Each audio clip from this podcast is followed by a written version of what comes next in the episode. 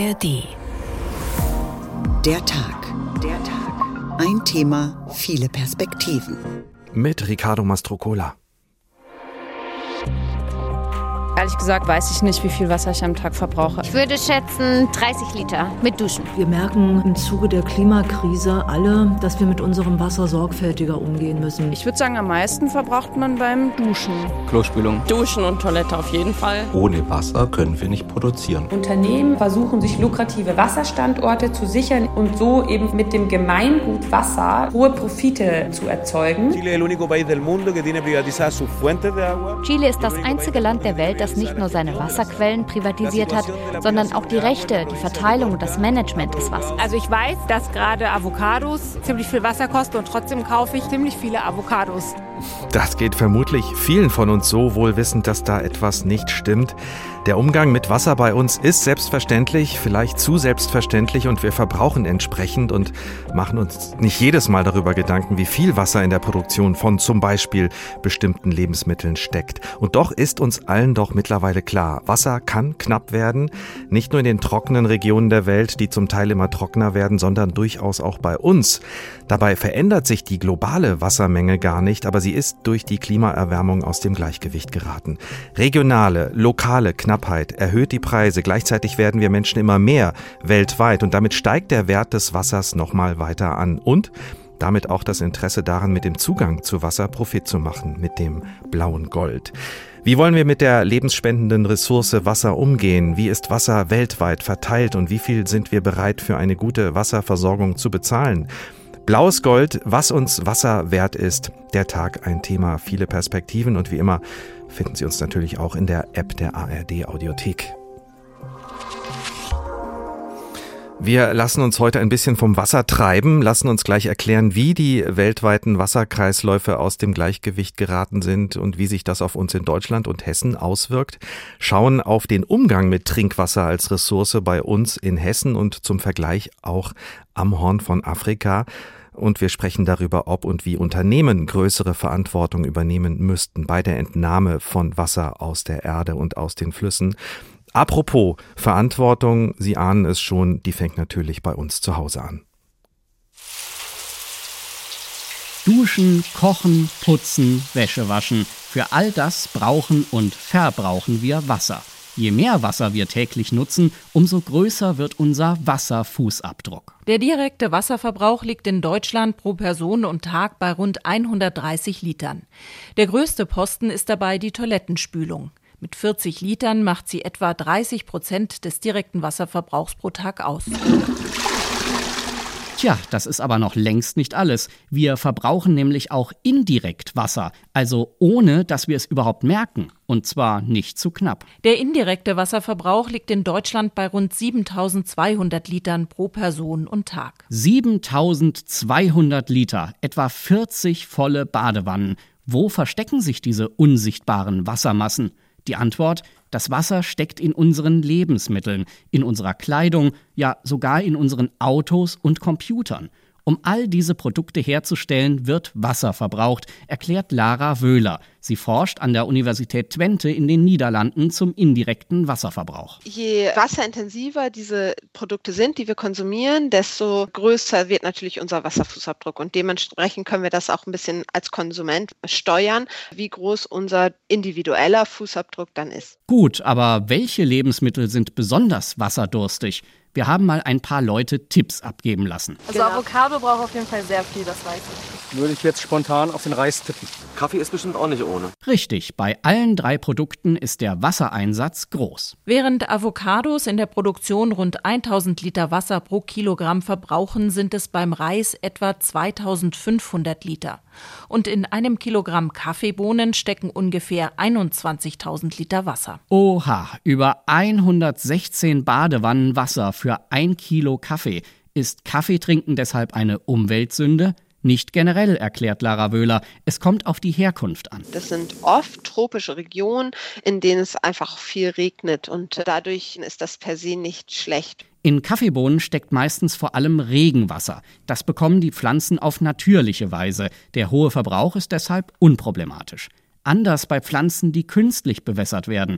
Dafür wird oft Wasser aus Flüssen oder dem Grundwasser entnommen. Dieses Wasser fehlt dann aber der Natur und das kann dramatische Folgen haben. Rund 86 Prozent unseres indirekten Wasserverbrauchs findet im Ausland statt oft auf Kosten der dort lebenden Menschen und der Natur. In Chile trocknen durch den Avocadoanbau Flüsse aus und für unsere Supermarkt-Erdbeeren wird in Südspanien ganzen Regionen das Wasser abgegraben. Trockenheit dort, saftige Früchte für uns. Ja, und dann ist da noch ein globaler Wasserschlucker, die Fleischproduktion. Hinter einem Kilogramm Rindfleisch verbergen sich gut 15.000 Liter Wasserverbrauch. Auch andere tierische Produkte sind sehr durstig. 1000 Liter Wasser für einen Liter Milch. Eier 3300 Liter pro Kilogramm. Was können wir tun, damit unser Wasserfußabdruck kleiner wird? Wasserverbrauchforscherin Lara Wöhler schlägt vor, bewusst zu konsumieren, weniger zu konsumieren und vielleicht auch darauf achten, keine Produkte aus wasserknappen Regionen zu konsumieren. Also den Konsum mancher exotischer und tierischer Produkte möglichst reduzieren und regional und saisonal einkaufen, zum Beispiel deutsche Erdbeeren, denn die bekommen gegen ihren Durst meistens Regenwasser. Entwarnung immerhin für alle Kaffeeliebenden. Der Anbau kostet zwar viel Wasser, aber in den Tropen ist genug davon da. Das war unser durchschnittlicher Wasserfußabdruck ausgemessen von Thorsten Schweinhardt. Von den Avocados hören wir in der Sendung nochmal und auch, wie Menschen in Somaliland umgehen mit dem wenigen Wasser, das sie zur Verfügung haben. 130 Liter pro Tag haben wir gerade gehört zur persönlichen Verfügung im Schnitt bei uns, davon kann man dort nur träumen. Aber trotz allem, global gesehen, und das ist interessant, bleibt die Wassermenge immer gleich, nur die Wege, die das Wasser nimmt, haben sich verändert und das führt dann zu Knappheit an der einen Stelle und Überfluss an der anderen. Das kann uns aber Jörg Dietrich viel besser erklären. Er ist Hydrologe an der Leibniz-Universität in Hannover. Guten Tag. Guten Tag aus Hannover. Herr Dietrich, Wasserknappheit ist ein äh, relativer Begriff. Äh, heißt das also, warum bleibt die Wassermenge insgesamt immer gleich? Das ist vermutlich ganz einfache Physik. Ja, genau. Es gibt einen Wasserkreislauf auf der Erde. Wasser kann verdunsten, kann also seinen Aggregatzustand ändern, es kann gefrieren, es fließt in Flüssen, es befindet sich sehr viel Wasser in den Ozeanen, auch wenn das salzig ist und nicht nutzbar für uns. Es gibt also keine Möglichkeit, dass Wasser die Erde verlässt, zum Beispiel ins Weltall. Das sind minimale Mengen. Ähm, aber man kann Wasser eben auch nicht produzieren. Es gibt keine Wasserfabrik. Es gibt auch keine Stelle auf der Erde, wo Wasser einfach so aus dem Nichts gebildet würde. Das heißt also, diese Wassermenge, die steht uns zur Verfügung. Ähm, aber sie ist eben nur teilweise nutzbar. Äh, der Wasserkreislauf, der wird durch Sonnenenergie und Schwerkraft angetrieben, aber er ist eben auch durch den Klimawandel beeinflussbar. Und äh, wie genau hat sich dieser Wasserkreislauf vor allem in den vergangenen Jahren vermutlich verändert? Es gilt ja als erwiesen, dass eine globale Erwärmung stattfand und es ist ein physikalischer ähm, ja, Tatbestand, dass warme Luft mehr Wasser speichern kann. Das heißt also, es kann mehr Wasser von der Erdoberfläche verdunsten das bedeutet dann auch, dass Trockenheiten beispielsweise verstärkt werden können. Aber auf der anderen Seite führt dann das, äh, die Atmosphäre mehr Wasser. Das heißt also, wenn es zu Niederschlägen kommt, können die wiederum schwerer werden, weil mehr Wasser in der Luft transportiert wird. Und das bedeutet im Grunde genommen, dass durch den Klimawandel extreme Wetterlagen wie Trockenheiten und starke Regenfälle verstärkt werden, also häufiger auftreten vor allem, aber auch stärker auftreten können. Und das geschieht in einigen Regionen heftiger als in anderen. Es gibt eine Studie aus dem letzten Jahr, demnach gehört Deutschland weltweit zu den Regionen, in denen besonders viel Wasser verloren geht. 2,5 Milliarden Kubikmeter in den letzten 20 Jahren, die aus Vegetation und Grundwassern verloren gegangen sind. Das klingt erstmal dramatisch. Ist es das auch? Ja, das, man kann es so und so sehen. Erstmal ist das das Volumen des Bodensees etwa, das in 20 Jahren verdunstet wurde. Ich habe da Zahlen von 15 Kubikkilometern äh, gelesen. Ähm, das ist natürlich sehr viel. Das ist nahezu ein jährlicher Wasserverbrauch. Das wiederum besagt auf der anderen Seite, dass wir noch nicht in, in einer katastrophalen Lage uns dadurch befinden. Wir sind trotzdem noch ein relativ wasserreiches Land, aber es sollte uns zu denken geben, dass äh, die Defizite der trockenen Jahre nicht so leicht aufgefüllt werden können. Also wir sehen heute noch die Trockenheit von 2018 in den Böden. Ähm, Und das hat natürlich dann auch Folgen, dass die Grundwasserneubildung zurückgeht, also Wasser von den Böden nicht mehr in das Grundwasser versickert in dem gleichen Maß wie früher. Das muss man offenbar unterscheiden, also Wasser im Boden und Grundwasser. Ja, das Wasser geht ja erst durch die Bodenzone und erst dann gelangt es in der Regel in das Grundwasser, was dann die Grundwasserneubildung darstellt. Und die Bodenzone ist wichtig für die Landwirtschaft, für die Vegetation, für die Umwelt letztlich, während die Grundwasserneubildung oder das Grundwasser als solches in Deutschland sehr wichtig ist für die Wasserversorgung. Und es heißt ja in den letzten Jahren oft, die Grundwasserpegel sinken. Sie haben das eben gerade auch angedeutet. Müssen wir uns da in Deutschland Sorgen machen? Also Sorgen auf jeden Fall. Nur keine Katastrophenstimmung, äh, denn die Wasserversorgung ist relativ gut gesichert trotzdem. Aber Sorgen auf jeden Fall dahingehend, ähm, dass fallende Grundwasserpegel Wasserkonflikte verstärken können. Also gerade auch um die Ballungsgebiete, das ist Hamburg oft als Beispiel genannt, aber durchaus auch Frankfurt, Städte, die ihr Wasser aus dem Umland beziehen und möglicherweise auch steigenden Wasserbedarf haben. Ähm, verursachen dort letztlich auch Probleme, im Vogelsberg zum Beispiel oder in der Lüneburger Heide. Welche direkten Auswirkungen hat denn dieser äh, Wassermangel äh, bei uns tatsächlich? Können Sie uns da noch mal ein paar Beispiele nennen? Äh, ja, es ist, ist, ja so, dass der Wassermangel vor allem während Trockenheiten sichtbar ist. In, in normalen Jahren ist es nicht so tragisch, aber während längerer Trockenheiten kann es dazu führen, dass beispielsweise Wasserwerke nicht mehr den Druck aufrechterhalten können, äh, der benötigt wird für eine gute Wasserversorgung. Da zum Beispiel viele Entnahmen stattfinden, die Leute duschen mehr, sie füllen ihre Schwimmbecken, die Landwirtschaft bewässert. Wir haben also dann durchaus extreme Nachfragesituationen und die Lieferung kann dann in dem Fall nicht, nicht so aufrechterhalten werden, wie das gewünscht ist. Es kommt selten zum Ausfall äh, von Wasserwerken, aber es gab bei der Trockenheit 2018 äh, mehrere Berichte, dass die Wasserwerke an ihrer Grenze waren oder dass auch Einschränkungen letztlich äh, ausgesprochen werden mussten. Bewässerung zu verbieten zum Beispiel. Das gibt es ja auch in der einen oder anderen Kommune, dass gesagt wird, keine Pools füllen, keine Grünanlagen äh, bewässern. Das ist ja schon Realität. Ja, da muss man dann tatsächlich Prioritäten setzen. Also es gilt als höchste Priorität, die Trinkwasserversorgung aufrechtzuerhalten und dann sind eben Hobbynutzungen oder auch durchaus manche wirtschaftliche Nutzungen nicht mehr möglich. Zum Beispiel auch Kühlwasser kann beschränkt werden. Es war aus Frankreich zu hören, dass die Atomkraftwerke runtergefahren werden mussten, äh, weil durch den warmen Sommer die Kühlwasserentnahme nicht mehr so möglich war. Was können wir in Deutschland tun? Äh, wie können wir gegensteuern? Ähm, müssen wir unsere Wasserströme, unseren Wasserkreislauf in Deutschland besser steuern? Müssen wir bei der Wasserentnahme was tun? Was sind da Ihre Vorschläge als Hydrologe? Ja, sagen wir aus wasserwirtschaftlicher Sicht, am besten lässt sich was machen, indem man den Wasserverbrauch versucht weiter zu senken. Äh, da gab es ja in den 90er Jahren große Initiativen, die sind etwas eingeschlafen, weil im Grunde schon relativ viel erreicht wurde. Aber es ist noch mehr möglich. Das Beispiel der Swimmingpools hat es gesagt, aber sicher auch in der Industrie oder auch in der Landwirtschaft sind wassersparende Techniken eigentlich die allererste Lösung. Aber die zweite ist auch diejenige, den Wasserrückhalt zu stärken also Wasser mehr in der Landschaft zurückzuhalten oder eben auch Speicher zu nutzen. Zum Beispiel die Landwirtschaft kann äh, Speicherbecken nutzen, um ihr Bewässerungswasser während der nassen Zeiten äh, zu sichern und dann während der Trockenzeit zu nutzen. Das machen bisher auch eher wenige Landwirte, richtig?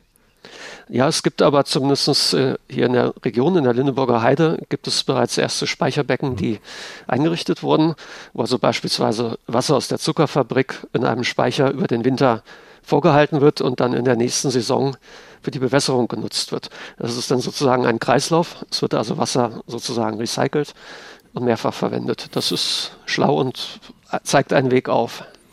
Und wir schließen den Kreis mit der Frage, was ist uns das Wasser wert? Herr Dietrich, unsere Tagfrage in dieser Sendung. Messen wir der Ressource Wasser in Deutschland genug Wert bei? Ja, Wert und Preis, da würde ich zum Beispiel aus meiner Sicht unterscheiden. Der Preis für Wasser ist ja ziemlich niedrig. Ähm, die paar Cent, die man äh, da letztlich äh, für, ein paar Liter ausgibt, ist nicht viel. Auf der anderen Seite ist es ja auch eine soziale Errungenschaft, dass wir Trinkwasser nahezu kostenfrei bekommen. Allerdings, Sie hatten den Wasserfußabdruck genannt. Das ist zum Beispiel ein Ansatz, wo man Preise stärker steuern könnte am Wasserverbrauch. Und eine Sache Wert finde ich ganz wichtig. Wasser ist unersetzlich in seiner Gesamtheit. Und wir sollten also auf jeden Fall unabhängig von ökonomischen Fragen ähm, die Sauberkeit des Wassers und die Wassermenge bestmöglich schützen. Jörg Dietrich vom Institut für Hydrologie und Wasserwirtschaft an der Leibniz-Universität Hannover. Vielen Dank, dass Sie bei uns waren. Der Bundesregierung ist auch schon länger aufgefallen, dass wir in Deutschland hier und da nachbessern könnten im Umgang mit Wasser und hat im vergangenen März eine nationale Wasserstrategie vorgestellt. Die ist langfristig angelegt, klar, aber wie ja jeder und jede weiß, steter Tropfen hüllt den Stein.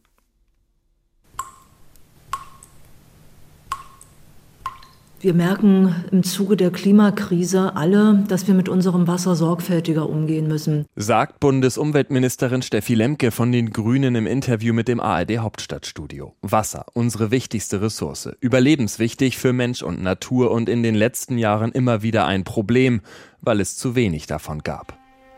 Das Frühjahr 2020 war in Deutschland eines der sonnigsten seit Beginn der Wetteraufzeichnungen. Außerdem war es im langjährigen Mittel viel zu warm und es fiel auch zu wenig Regen. Temperaturen von über 40 Grad, ausgetrocknete Flüsse und Bäche, vertrocknete Felder. Die Folgen des Klimawandels machen deutlich, wie wertvoll Wasser ist und was passiert, wenn es knapp wird. Die Bundesregierung will dem entgegenwirken und hat erstmalig eine nationale Wasserstrategie entwickelt. Und das ist der große Fortschritt, dass jetzt alle Ministerien in diese Wasserstrategie eingebunden sind und natürlich sich damit auch verpflichten, an der Umsetzung der Wasserstrategie mitzuarbeiten und ich diese klare Erwartungshaltung auch habe. Es ist ein ganzes Bündel an Maßnahmen, zu dem sich die Bundesregierung nun verpflichtet. So sollen unter anderem kranke Wälder und Grünflächen wiederhergestellt und zubetonierte Flächen entsiegelt werden. Mehr Natur also auch in den Metropolregionen. Deutschland wird sich verändern, verändern müssen, auch optisch, ist sich Lemke sicher und orientiert sich mit ihren Plänen an dem Konzept der Schwammstadt. Bei der Schwammstadt geht es darum, auch im besiedelten Bereich Wasserspeicher zu schaffen. Das werden teilweise natürliche sein, das werden teilweise auch technische, sprich Zisternen sein. In den Städten werden wir beide Möglichkeiten brauchen. Die Wasservorkommen in Deutschland sind grundsätzlich ausreichend, aber ungleich verteilt. Besonders trocken waren zum Beispiel Brandenburg und Sachsen im letzten Sommer. Etwa ein Viertel der Bäume in den Waldgebieten kommt gerade buchstäblich um vor Durst. Umweltexperten beklagen seit Jahren, dass die Bundesregierung eine Strategie entwickeln müsse, um der drohenden Austrocknung entgegenzuwirken. Passiert ist wenig. Lemkes Vorgängerin Svenja Schulze, SPD, wollte zwar, schaffte es aber nicht. Zu groß womöglich auch der Druck von denen, die besonders viel Wasser verbrauchen, etwa dem Energiesektor. Riesige Mengen Wasser verschlingen Atomkraftwerke zur Kühlung. Ähnlich problematisch der Umgang mit Grundwasser im Tagebau, selbst wenn er irgendwann mal nicht mehr in Betrieb ist. Wenn zum Beispiel der Tagebau Lützerath mit Rheinwasser gefüllt werden soll, um dort eine Seenlandschaft entstehen zu lassen, dann ist klar, dass da ein sehr, sehr großer Wasserbedarf für die nächsten Jahrzehnte noch existiert. Künftig soll es technisch möglich sein, deutschlandweit im Blick zu haben, wo gerade wie viel Wasser vorhanden ist, mit Hilfe eines Registers, in dem zum Beispiel das Grundwasservorkommen erfasst wird. Mittels Fernwasserleitungen könnten trocknere Regionen mit Wasser versorgt werden, auch das ein zentraler Bestandteil der nationalen Wasserstrategie. Die Bundesregierung hofft, damit gerade noch rechtzeitig auf kommende Trockenphasen vorbereitet zu sein. Ohne Frage ein Wettlauf gegen die Zeit. Torben Ostermann über die nationale Wasserstrategie, die die Bundesregierung im Frühjahr vorgestellt hat. Blaues Gold, was uns Wasser wert ist. Der Tag ein Thema, viele Perspektiven. Vom Wasser, so heißt ein Roman von John von Düffel, in der er die Geschichte einer Familie erzählt, die durch eine Papierfabrik reich geworden ist, gebaut am Wasser, wo sonst, sonst würde ich das hier nicht erzählen, zwischen den kleinen Flüssen Orpe und Diemel, direkt an der Grenze zwischen Hessen und Südwestfalen. Und das Landgut, auf dem die Papierfabrik steht, heißt übrigens Missgunst. In der Diemel, dem gezähmten, terrassenartigen Flusslauf am einen Ende der Missgunst, hatten wir schwimmen gelernt. Dort hatten wir zum ersten Mal beide Arme geradeaus von uns gestreckt und dann geteilt und unsere nackte Brust dem Wasser dargeboten, im Vertrauen, es würde nicht mit kalter Hand nach unseren Kinderherzen fassen, sondern uns hell und freundlich umspielen, uns tragen und nicht in die Tiefe reißen. Kleine Wellen und Strudel begleiteten unsere Arme, wenn wir sie teilten und wieder zusammenführten. Sie, diese kleinen Quirle und Wellenzüge, verhießen uns die Beherrschbarkeit des Wassers, zeigten uns und unseren rudernden Armen, wie leicht es war, dem Wasser die Gestalt unseres Willens zu geben. Es brauchte nur eine Armbewegung, um eine spiegelglatte Oberfläche zu kräuseln und mit auseinanderdriftenden Wasserringen zu überziehen. Es brauchte nur ein paar kräftige Züge, und wir schoben kleine Bugwellen vor uns her, die sich hinter uns schlossen wie Umhänge aus Wasser, wie ein uns einhüllender Stoff.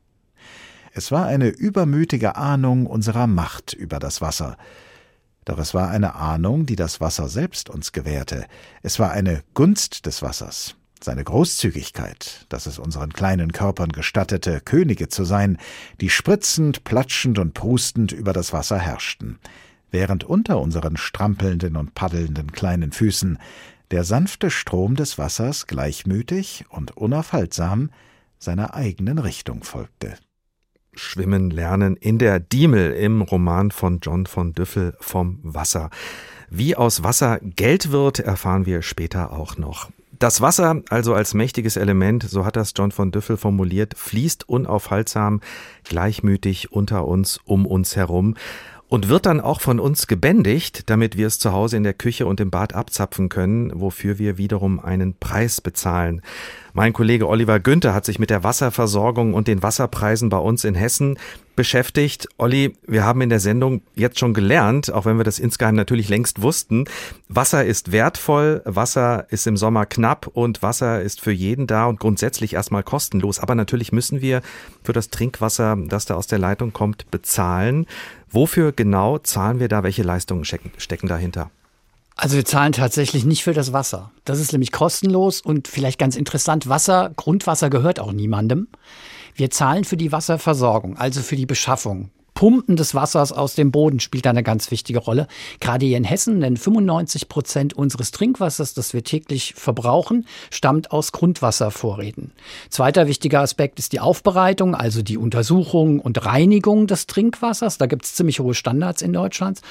Und schließlich kommt dann noch dazu der Transport, der das Wasser zu uns nach Hause rein in den Wasserhahn mhm. bringt, den wir dann nur noch aufdrehen müssen. Also der Transport, die Leitungen tatsächlich Richtig, bis, genau. bis ins letzte Haus bis ins, in die Küche und ins Bad. Wer genau stellt uns da das Wasser bereit? Wer macht diese ganze Arbeit für uns? Das ist ganz klar geregelt. Ähm, zuständig verantwortlich, verantwortlich für die Wasserversorgung sind die Kommunen, also die Städte und Gemeinden. Wasserversorgung ist Teil der öffentlichen Daseinsvorsorge. Das ist ein ganz wichtiges Stichwort. Die Kommunen sind tatsächlich gesetzlich verpflichtet, die Wasserversorgung zu gewährleisten. Sie können das abgeben an mehr oder weniger private Unternehmen, haben wir in Hessen auch, aber diese Unternehmen sind dann eigentlich auch fast wieder komplett komplett in öffentlicher Hand. Und verantwortlich bleiben immer die Kommunen, auch wenn sie es an Unternehmen abgeben. Und die können im Gegenzug dafür von ihren Bürgerinnen und Bürgern Geld verlangen, in der Regel Wassergebühren. Dafür gibt es dann wiederum gesetzliche Regelungen. Am wichtigsten, die Gebühren sollen die Kosten decken. Gewinne sind nicht vorgesehen. Macht eine Kommune mit den Wassergebühren tatsächlich Überschüsse, dann muss nach einer gewissen Frist diese Überschüsse wieder ausgezahlt werden an die Bürgerinnen und Bürger, in der Regel, indem die Wassergebühren wieder sinken. Und dieses Geld fließt dann im besten Fall auch wieder zurück in die Kommune, wird vielleicht reinvestiert hm, und damit kann die Kommune eben am Ende dann auch für die Bürgerinnen und Bürger wieder irgendwas. So ist es. Also wenn man im Prinzip ist es eigentlich schon in die Wassergebühren eingerechnet. Also da ist nicht nur der laufende Betrieb damit abgedeckt, sondern auch Werterhalt der Anlagen, Neuinvestitionen. Das ist eigentlich in den Gebühren alles mit soll alles mit drin reinkalkuliert sein. So ist die gesetzliche Vorgabe. Wenn aber die Kommune dann mit den Gebühren dann mehr Geld erzielt und nach einer gewissen Zeit feststellt, oh, wir haben einen Überschuss, dann müssen tatsächlich die Gebühren auch wieder gesenkt werden. Mhm. Gewinne, Profite, wie gesagt, sind gesetzlich nicht vorgesehen. Ähm, Im äh, Zusammenhang mit Wasser ähm, hören wir auch immer wieder den Begriff Daseinsvorsorge. Ist Wasserversorgung durch Kommunen dann sozusagen gesetzlich verankert? Ja, das ist tatsächlich, da gibt es mehrere Regelungen, die da immer wieder angeführt werden. Ganz wichtig, ähm, die Selbstverwaltungsgarantie der Kommunen, die sogar grundgesetzlich festgelegt ist.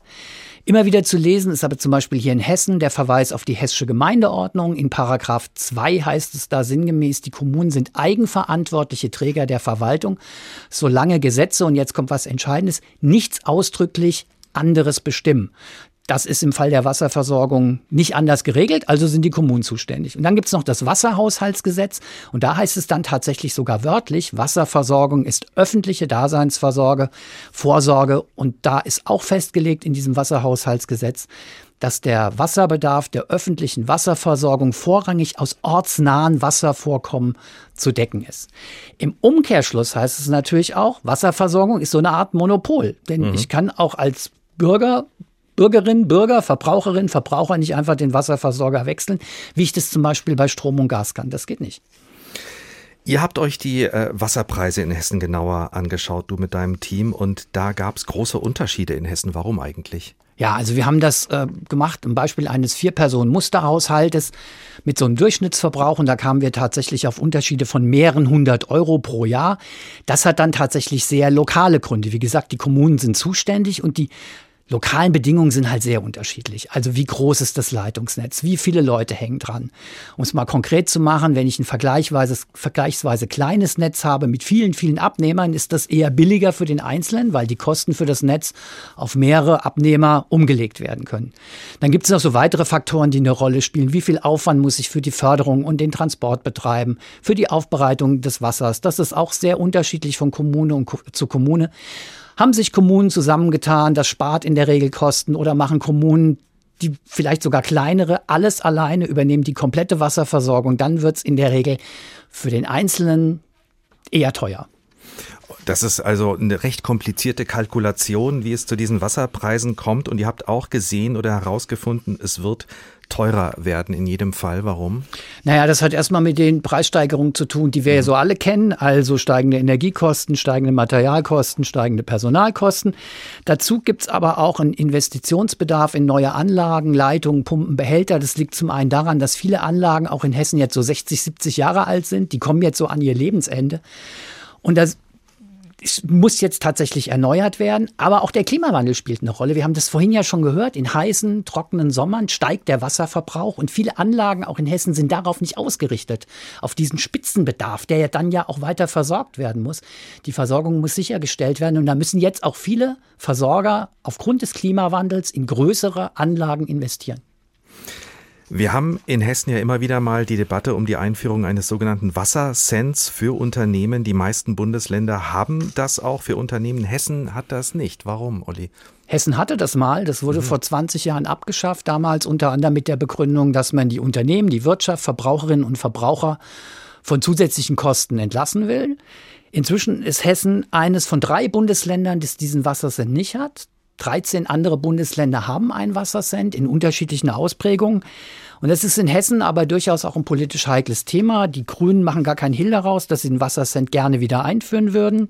Die CDU will es nicht. Jetzt hat man im vergangenen Jahr beschlossen, dass man eine Studie in Auftrag gibt zu den Effekten der Wiedereinführung eines Wassercents. Jetzt heißt es heute aus dem Umweltministerium auf Anfrage, die, mit den Ergebnissen ist im Spätsommer zu rechnen. Also mich würde es ehrlich gesagt nicht wundern, wenn es dann doch nach der Landtagswahl wird, weil das ist tatsächlich ein heikles Thema in der schwarz-grünen Koalition. Unsere Tagfrage, äh, Oliver, kriegst du auch noch ab. Was ist uns das Wasser wert? Hast du einen anderen Blick gewonnen auf unsere Ressource Wasser, die für uns, also in unseren Breiten, so selbstverständlich ist, aus dem Wasserhahn einfach so rauskommt und raustropft? Habe ich tatsächlich. Ich wusste bis zu Beginn unserer Recherche tatsächlich auch nicht, was Trinkwasser kostet. Das ist in Hessen im Durchschnitt 0,2 Cent pro Liter. Das ist nun wirklich echt extrem preisgünstig. Das war mir überhaupt nicht klar. Wasser ist kein Produkt, mit dem man Profit macht. Das ist auch, fand ich auch sehr wichtig in dem Zusammenhang. Es ist aber auch so ein Monopol, eines der letzten, wenn man so will. Ähm, ich kann mir eben keine billigeren Wasserversorger suchen. Was ich aber auch ganz interessant fand, so diese ganze Wasserversorgung beziehungsweise die Preisgestaltung ist auch ein Stück weit intransparent. Wir hatten keine zentrale Stelle gefunden, wo man die Wassergebühren in Hessen abfragen kann. Wir mussten uns da zum Teil wühlen, aufwendig durch kommunale Wasserversorgungssatzung, um Infos rauszufiltern. Das hat mich wirklich überrascht und an der einen oder anderen Stelle auch so die Preisgestaltung. Also man zahlt für einen Wasserzähler eine Miete. In manchen Kommunen kostet das gar nichts, in anderen 100 Euro. Hm. Ich glaube nicht, dass da Schmuh betrieben wird, weil es gibt nun mal gesetzliche Regelungen, Stichwort Kostendeckung. Aber warum es beim einen Fall so ist und im anderen anders, so richtig erschließen tut sich das auch nicht. Aber 0,2 Cent pro Liter, das merke ich mir im Schon Schnitt. der Hammer, oder? Hast du es gewusst? Trinken. Nein, natürlich nicht. Ja, natürlich gut, nicht. Mir gesagt hast. Jetzt denke ich auch nochmal ganz anders über das Wasser, was da aus dem Wasserhahn kommt. Oliver Günther über die hessische Wasserversorgung, wie sie organisiert ist und wie die Preise zustande kommen. Vielen Dank. Blaues Gold, was ist uns das Wasser wert? Der Tag, ein Thema, viele Perspektiven.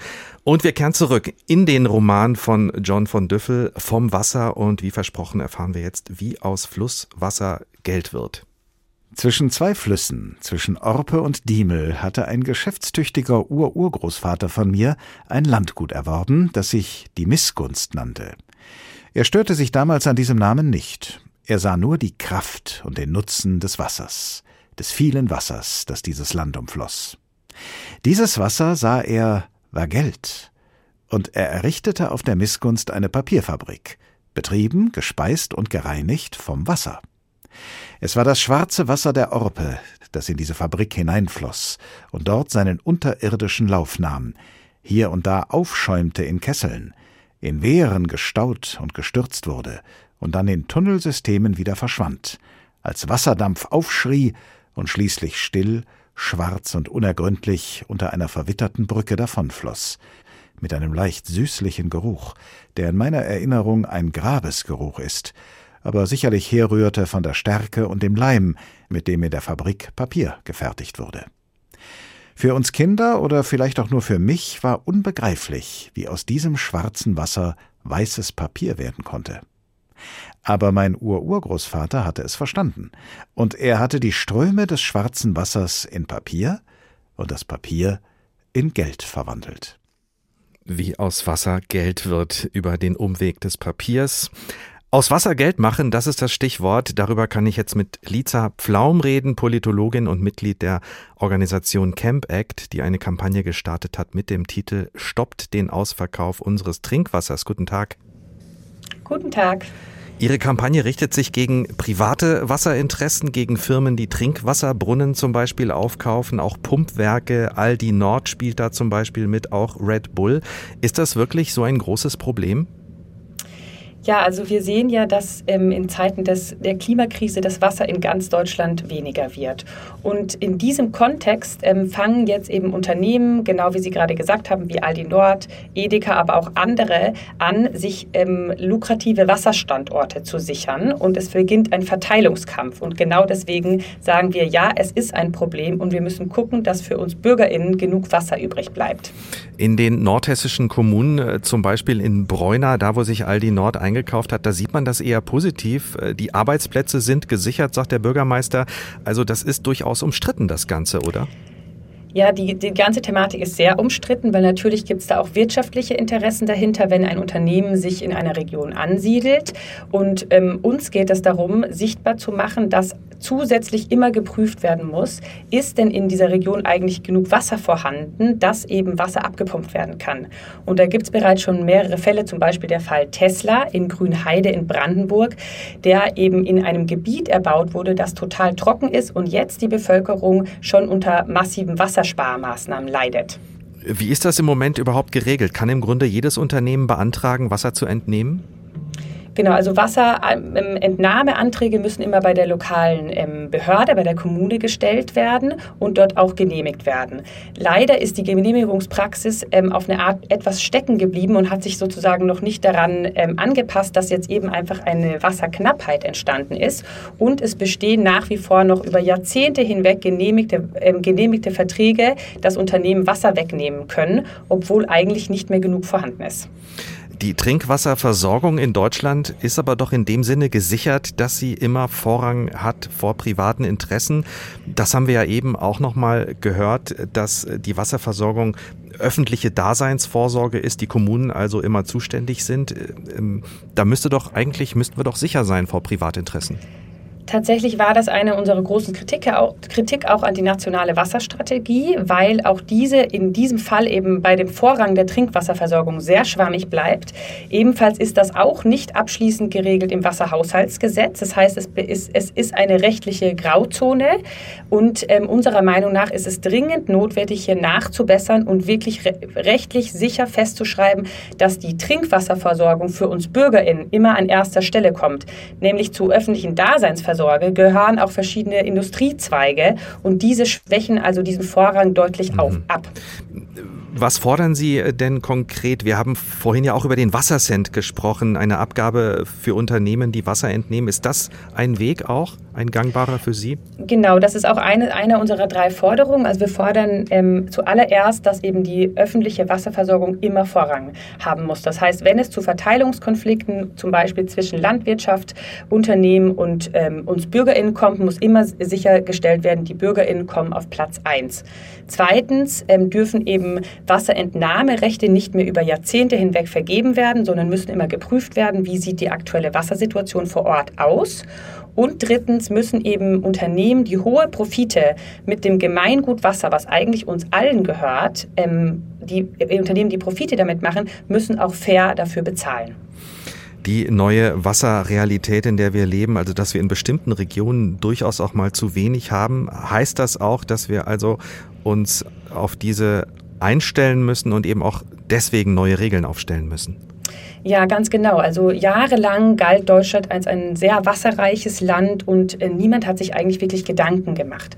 Und das hat sich tatsächlich stark geändert in den letzten Jahren. Wir sehen ein Dürresommer nach dem nächsten und es wird immer trockener. Das ist mittlerweile allgegenwärtig bekannt. Und jetzt muss eben darauf reagiert werden und sozusagen die ähm, rechtliche Situation, die wir jetzt haben, ist sozusagen, kommt aus einer Zeit, äh, wo sich eben gar keine Gedanken darum gemacht haben, dass es jemals zu Verteilungskonflikten Konflikten um Wasser in Deutschland kommen kann. Jetzt fängt diese Situation an und hier muss eben schnell ähm, politisch nachgearbeitet werden. Und für Sie geht das nicht schnell genug, auch wenn die nationale Wasserstrategie im März vorgestellt wurde? Genau, also die nationale Wasserstrategie ist ein wichtiger erster Schritt, aber sie bleibt leider sehr unkonkret und wir haben bereits jetzt äh, immer mehr Konflikte, auch juristische Auseinandersetzungen im Lokalen um Wasser und da braucht es äh, ein deutlich schnelleres Vorangehen und eine deutlich schnellere Klärung der Rechtslage. Was ist uns das Wasser wert? Das fragen wir in dieser Sendung. Welchen Wert hat das Wasser und eine entsprechende Versorgung für Sie? Also Wasser ist eines der allerwichtigsten ähm, Ressourcen, die wir haben. Jeder Mensch braucht Wasser zum Überleben. Und wir merken eben auch in unserer Arbeit, wir sind ja eine Bürgerbewegung, ähm, dass ähm, sehr, sehr viele Menschen sich jetzt anfangen, für das Thema Wasser zu ähm, interessieren, zu engagieren und auch besorgt sind darüber, dass, es, ähm, da, dass da nicht ausreichend ähm, politisch unternommen wird. Liza Pflaum von Camp Act, einem Verein, der politische Kampagnen online vorantreibt. In diesem Fall geht es um die Privatisierung von Trinkwasser. Das will Camp Act stoppen. Aber es geht auch generell darum, einen anderen Umgang mit Unternehmen zu finden, die Wasser aus dem Wasserkreislauf entnehmen, also aus Gewässern und Grundwasser. Wir bleiben beim Stichwort Privatisierung von Wasser. Die ist in Chile nämlich ein Riesenproblem. Und wir profitieren wieder mal davon, weil wir so gerne Avocados mögen. Aber das ist nur ein Teil der Geschichte. Was die Wasserversorgung angeht, hat der chilenische Staat offenbar die Verantwortung aus der Hand gegeben. Anne Herberg berichtet. Über 200.000 Tonnen Avocados werden in Petorca jährlich geerntet. Cremig frisch und grün sind sie, nahrhaft. Ein Superfood, das zu großen Teilen exportiert wird, auch nach Europa. Sandig Braun ist dagegen das Anbaugebiet rund 200 Kilometer südlich von Chiles Hauptstadt. Das Flussbett des Rio Ligua ist ausgetrocknet.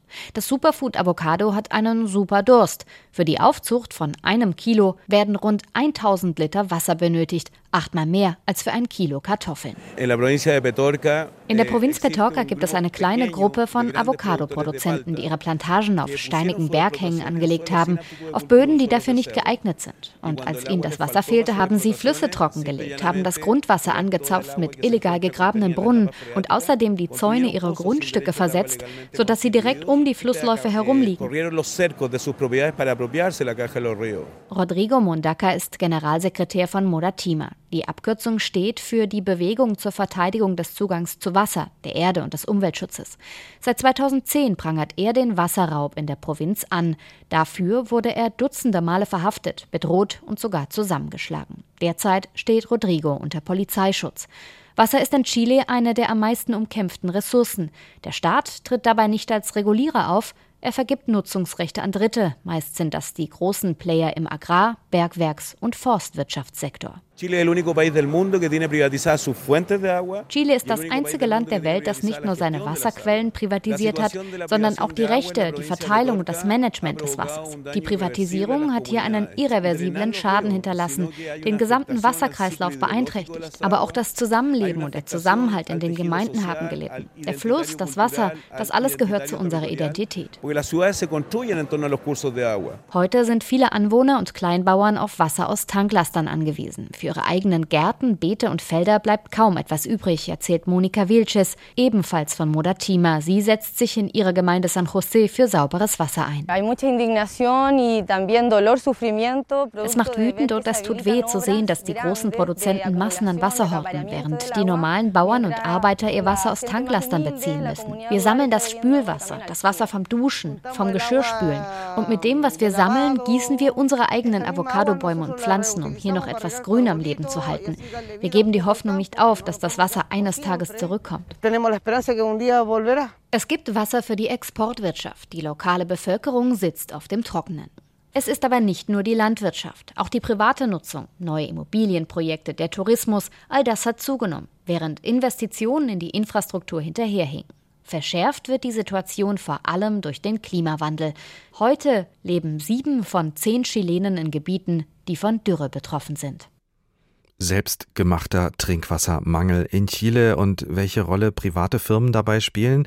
Genug Wasser wäre da, man müsste es nur anders verteilen. Wir bleiben auf der südlichen Welthalbkugel, schauen ans Horn von Afrika, nach Somaliland. Nicht Somalia wohlgemerkt, Somaliland ist eine Region, die sich für autonom erklärt hat, ein Land international nicht anerkannt, in dem die Demokratie aber ganz gut funktioniert, es faire Wahlen gibt, allerdings eine ziemliche Männergesellschaft, in der Frauen in der Politik nicht zu finden sind oder kaum. Aber wir sprechen übers Wasser und welchen Wert es in einer so trockenen Region hat wie dort im Osten Afrikas. Das vergangene Jahr war das trockenste seit 40 Jahren und dieses Jahr ist nicht besser als das vorherige. Eine Region, die also auf humanitäre Hilfe dringend angewiesen ist, zum Beispiel von der Welthungerhilfe, die dort aktiv ist. Thomas Hörz ist der Gebietsleiter für Somaliland, ist gerade auf Heimurlaub in Stuttgart und ich habe ihn vor der Sendung am Telefon erwischt und gefragt, welche Folgen die Dürre und der Wassermangel haben für die Menschen und die Tiere in Somaliland. Ich glaube, da muss man unterscheiden zwischen den Pastoralisten, diesen Naturvölkern, die dort mit ihren Tierherden versuchen, natürliche Dornbusch-Savanne, äh, Baumsavanne zu nutzen und den Ackerbauern. Die Ackerbauern, äh, wenn es da mal während die Saat aufgeht, zu wenig regnet oder gar nicht regnet, dann ist die, die ganze Ernte kaputt. Pastoralisten können, können durch die natürliche Vegetation, die sehr viel elastischer ist als äh, Mais oder Weizen oder Hirse, können durchaus kürzere Trockenzeiten recht mhm. gut äh, überstehen. Aber wenn das Jahre dauert, dann geht den Bäumen das Laub aus und den Büschen und Gras ist dann sowieso keins mehr da und dann wird es auch für die Tiere sehr knapp. Wie ist denn allgemein der Zugang zu Trinkwasser und zu Brunnen in Somaliland? Sehr beschränkt, sehr unzuverlässig und äh, von der Qualität her alles andere als zufriedenstellend. Ich würde mal sagen, dass bestimmt drei Viertel der Menschen immer wieder unter Wassermangel leiden, sodass sie umziehen müssen, wegziehen müssen oder einfach ihren Verbrauch so stark einschränken müssen, dass es ungesund wird. Also keine Körperhygiene mehr, äh, man kann keine Kleider mehr waschen, äh, nur noch das Nötigste zum Trinken und Kochen hat. Das Leben ist eigentlich fast überall und in jedem Jahr und in manchen Jahren ganz besonders durch Wassermangel bestimmt und eingeschränkt. Und wie ist das mit dem Zugang zu Trinkbrunnen? Wie wird das organisiert, wenn es zu wenige gibt im Land? Man kann Brunnen natürlich auch graben, man kann Brunnen rehabilitieren, wenn sie, wenn sie nicht mehr gut genug sind oder nicht tief genug sind. Ah, das kostet Geld. Man braucht entweder Gerät, also wenn man Brunnen bohrt, Tiefbrunnen, oder man muss Arbeiter bezahlen, die diese Brunnen von Hand graben. Und das tun wir in aller Regel. Also die Welthungerhilfe bezahlt Leute mit kleinen Beträgen, damit sie für ihr Dorf Brunnen graben können. Manchmal sind diese Brunnen auch 20 Meter tief. Und wenn man durch fast puren Fels gräbt und man jeden Tag fünf bis zehn Zentimeter vorankommt, mhm. dann können Sie sich vorstellen, das, das ist wirklich Arbeitsaufwand. Da äh, hat äh, die Formulierung, äh, der Wert des Wassers bekommt da nochmal einen ganz anderen Klang. Dazu kommt ja auch, dass äh, die Bevölkerung immer weiter wächst äh, und das Wasser gleichzeitig knapper wird. Wie geht das Land damit um? Das Bevölkerungswachstum spielt keine Rolle, was die Wasserverfügbarkeit anbelangt, weil die Tiere äh, verbrauchen ein, ein Vielfaches mhm. dessen, was die Menschen verbrauchen. Und es gibt heutzutage viel weniger Tiere als noch vor 20, 30 Jahren. Also die Zahl der Nutztiere hat abgenommen, weil die Tragfähigkeit der Weiden abgenommen hat. Zum Teil durch Klimawandel. Es regnet zu wenig, dass die Bäume äh, genügend Laub haben. Kamele weiden von Bäumen, nicht von Gras aber auch durch menschliche Zerstörung. Es wird viel zu viel Wald oder Baumbestand abgeholzt für Holzkohle. Wie ist denn der Umgang mit dem wenigen Wasser, das die Menschen zur Verfügung haben? Wie sparsam gehen Sie damit um? Wenn Sie in Deutschland vielleicht äh, etwas über 100 Liter pro Kopf verbrauchen, dann verbrauchen Sie wahrscheinlich in Somaliland in der Nähe von 10 bis 20 Litern pro Kopf und Tag. Es gibt internationale Standards äh, zum absoluten Überleben. Also wenn Sie wirklich nur von Tag zu Tag überleben, brauchen Sie 7 Liter, 7,5 Liter. Wenn Sie ein einigermaßen gesundes Leben führen wollen, trinken, kochen, etwas Körperhygiene, brauchen Sie 15 Liter. Das ist das Minimum, hm. das wir anstreben. Und wir haben äh, zu Beginn der Sendung gehört, dass wir allein 30, 40 Liter Trinkwasser die Toilette runterspülen und für Körperhygiene mindestens nochmal so viel brauchen. Also da sind 15 Liter für alles tatsächlich extrem wenig, kaum vorstellbar. Wenn man äh, das jetzt so hört, was Sie erzählen, Herr Hörz, eine Region, in der Menschen und auch Tiere eigentlich überhaupt nicht mehr leben können und auch nicht sollten, oder? Doch, die Gegend ist, ist sogar langfristig produktiv. Wenn die Weiden, also diese Dorn, Busch, Baum, Grassavannen genutzt werden als Weidegrund. Und wenn nicht für die Städte immer mehr von den Futterbäumen abgehauen wird für Holzkohle.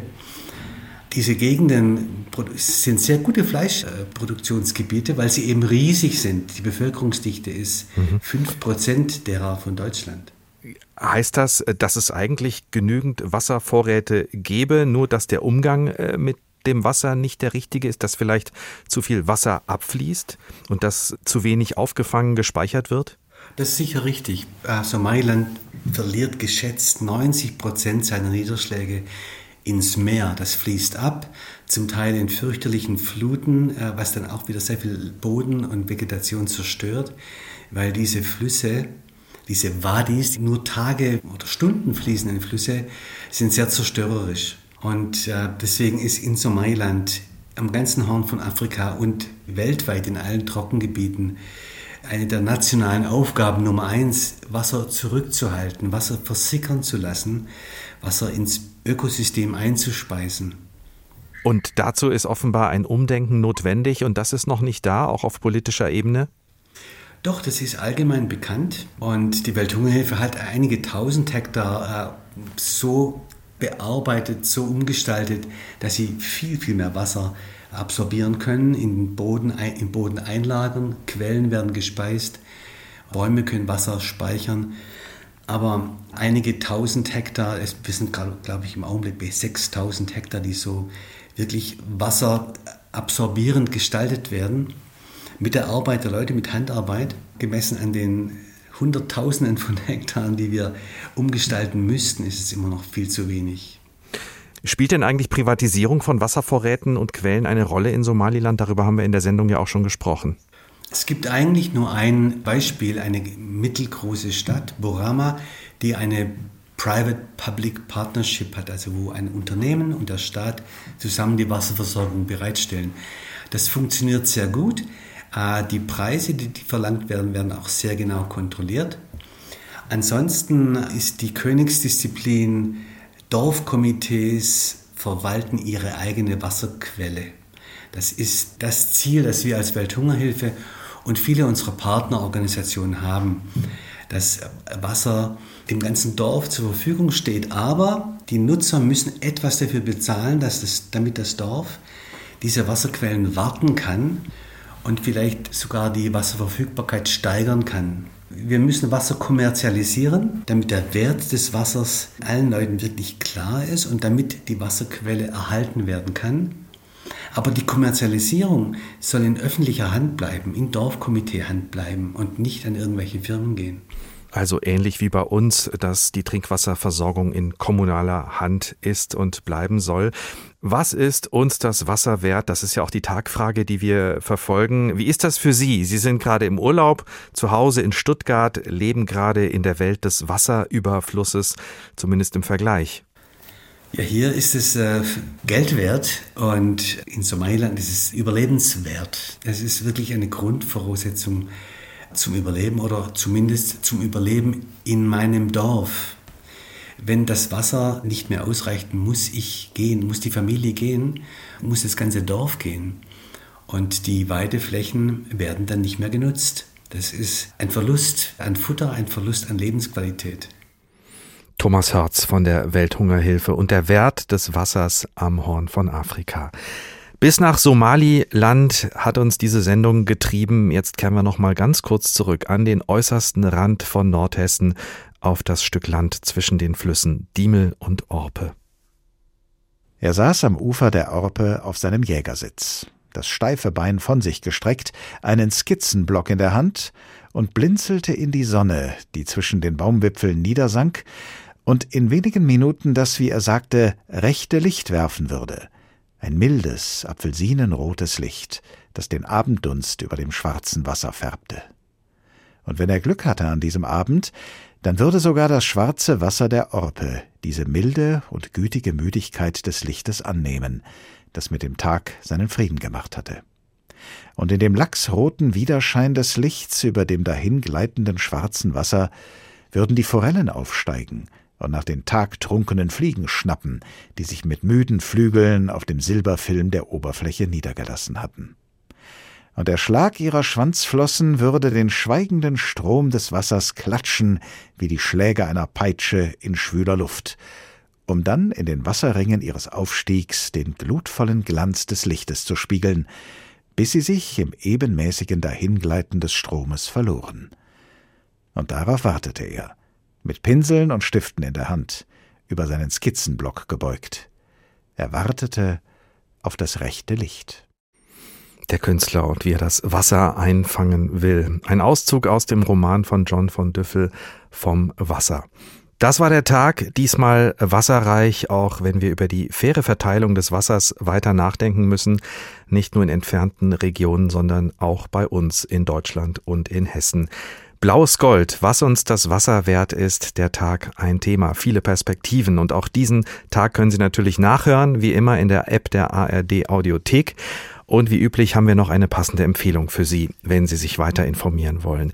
Dann gerne bei den Kolleginnen und Kollegen vom SWR mal reinhören in den Podcast Klimazentrale, der Talk zu Klima und Umwelt. Und da geht's in der neuesten Folge auch um das Wassermanagement in Deutschland. Nochmal mit vielen weiteren interessanten Details zu finden, auch in der App der ARD Audiothek. Wir von der Redaktion der Tag freuen uns immer sehr, wenn Sie weiterhin im Austausch mit uns sind, uns schreiben, uns Ihre Meinung sagen auf hr2.de oder hrinforadio.de. Da können Sie sich auch für unsere Newsletter anmelden. Mein Name ist Ricardo Mastrocola. Ich wünsche Ihnen noch einen schönen Tag. Der Tag. Der Tag. Ein Thema, viele Perspektiven.